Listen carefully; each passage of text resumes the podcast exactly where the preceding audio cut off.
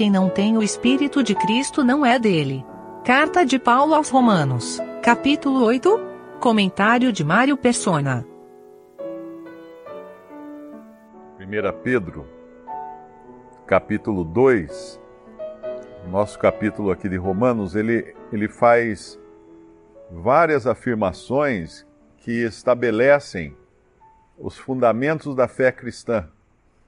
Hoje nós podemos ficar confusos com tantas, tantas religiões, doutrinas, igrejas, pregadores e perder de vista quais são os fundamentos da fé cristã. E ele, um dos fundamentos é esse, no versículo 1, que nenhuma condenação há para os que estão em Cristo Jesus, no capítulo 8, no versículo 1 do capítulo 8 de Romanos.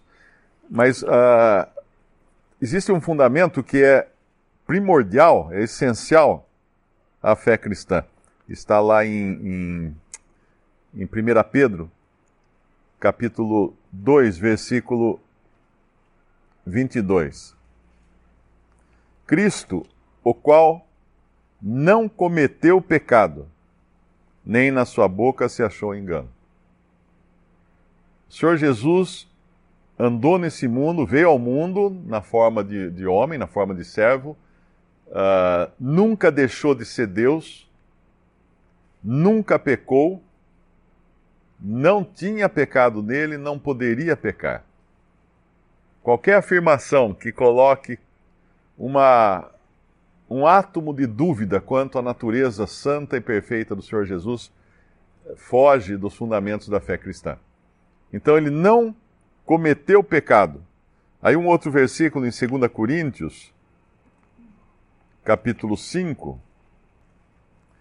aquele que não, não conheceu o pecado, o fez pecado por nós, para que nele fôssemos feitos justiça de Deus.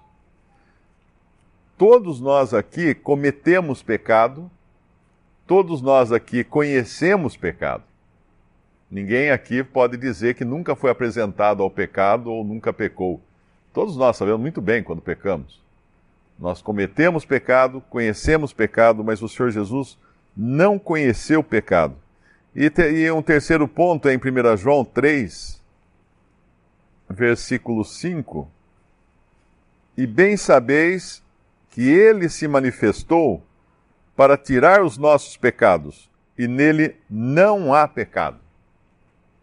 Não há pecado. Não tem, não conheceu, não pecou, e tem um, tem um versículo também em Hebreus, temos um sumo sacerdote. Não temos sumo sacerdote que não possa se compadecer de nossas fraquezas, mas um que, como nós, em tudo foi tentado. Não estou achando o versículo agora. É Hebreus. Hã?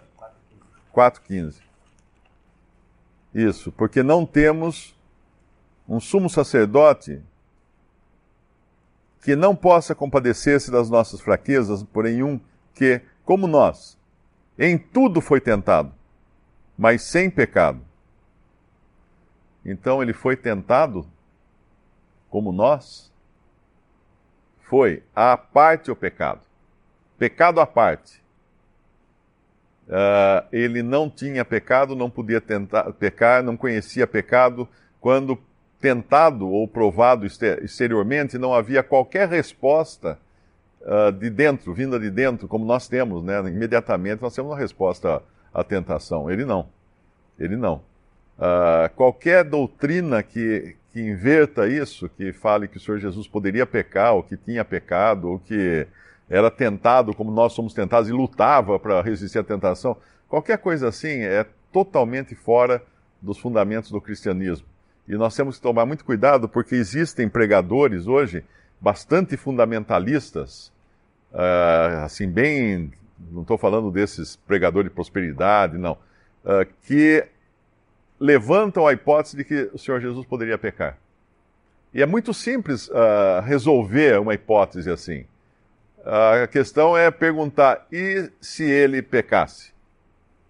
Ele, sendo Deus, pecasse, o que aconteceria? Bom, aí nós entramos num parafuso, porque numa. Uh, como que Deus poderia pecar? Né?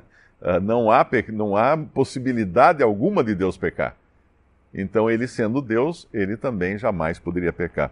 Uma outra, um outro fundamento do cristianismo aqui em Romanos 8, além desse de que nenhuma condenação há para quem, para quem está em Cristo Jesus, uh, no versículo 3 fala que ele veio em semelhança da carne do pecado, Senhor Jesus, ou seja, não é, ele não veio igual a nós, é, mas ele veio em semelhança, a nossa semelhança, mas não idêntico, como nós somos pecadores. E também um outro, uma outra coisa importante é que, pelo pecado, no final do versículo 3, condenou o pecado na carne.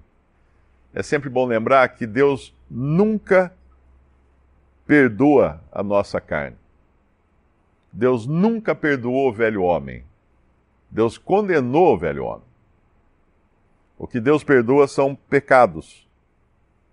Nossos pecados são perdoados, mas o nossa, a nossa carne, o, o pecado, foi condenado na morte de Cristo. Mais, uma, mais um fundamento, tem muitos aqui nesse capítulo, mas mais um que é importante é o versículo 11. O versículo 11 diz o seguinte: E se o espírito daquele que dos mortos ressuscitou. Uh, não, eu acho que não é esse, é o versículo 9. Versículo 9. Vós, porém, não estáis na carne, mas no espírito, se é que o espírito de Deus habita em vós. Mas se alguém não tem o espírito de Cristo, esse tal não é dele. Essa é outra verdade fundamental para os nossos dias, quando existem muitas religiões que pregam que existem os, os crentes com espírito e os crentes sem espírito. Uh, obviamente, nós entendemos bem a questão do novo nascimento, não é? Que Deus, quando para salvar alguém, primeiro ele injeta vida, infunde vida nessa pessoa, para que essa pessoa tenha condições de sentir o peso dos seus pecados e venha a crer em Jesus mas tem uma passagem que fala que Deus termina a obra que ele começa numa pessoa. Então, um crente em Jesus, para se dizer salvo, ele precisa ter o Espírito Santo de Deus.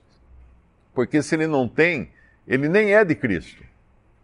Aí vem um e fala assim: ah, mas se não falar em línguas, não tem o Espírito Santo. E aí, aí é, outra, é outra história, né? Porque é, um, é uma falta de entendimento do que seja o, a manifestação de línguas lá em Pentecostes, que era a formação da igreja, o batismo do Espírito Santo, quando formou a igreja, tanto no dia de, de, de Pentecostes em Atos 2, como depois nas diferentes classes de pessoas que foram agregadas como gentios e também uh, samaritanos e discípulos de João, onde aconteceu essa mesma manifestação que havia acontecido em Atos 2, reunindo tudo numa coisa só. E depois aparece o dom de, de, de línguas em 1 Coríntios como uma manifestação. A palavra dom ali não é a palavra correta, a tradução falha nisso, mas como uma manifestação do Espírito Santo para um determinado propósito, que era principalmente convencer os judeus de que Deus estava agindo através de povos de outras línguas. Isso nada tem a ver com salvação, com a salvação individual. Um crente, quando é salvo, ele recebe o selo do Espírito Santo, de, Efésios, capítulo 1.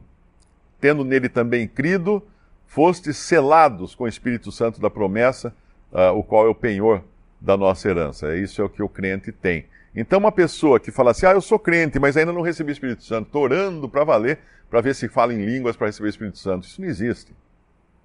Isso não existe.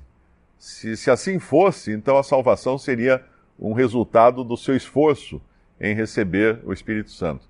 Mas Deus não dá o seu Espírito por medida e Deus cela aquele que crê em Jesus como seu Salvador.